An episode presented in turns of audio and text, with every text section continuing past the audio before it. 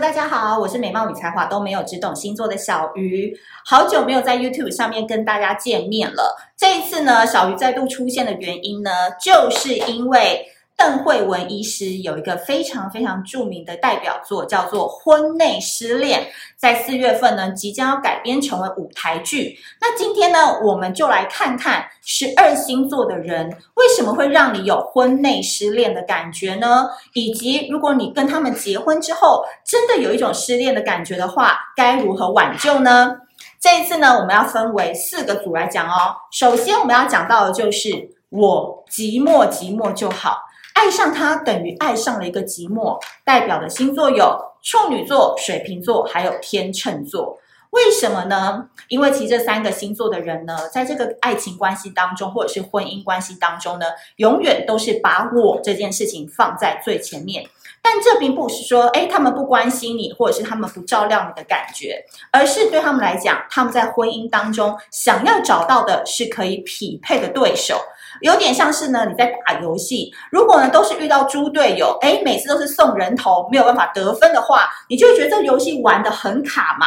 所以呢，有时候呢，如果呢你没有办法跟上他们的节奏，或者是说你的思想逻辑没有跟得上他们跳跃的思考模式的话，你有一点点在拖油瓶的感觉哦，自然而然，他们内心呢有一个自我评估的量表，每一年呢想不想再跟你续约呢？他都会再重新评估一次。所以啊，没有办法获得这三个星座的肯定，其实呢就是来自于你婚内失恋最大的原因。因为其实这三个星座呢，他们内心都是傲骨。很不愿意为了生活去做妥协，或者是去配合。你能够做的就是尽量跟上他的脚步。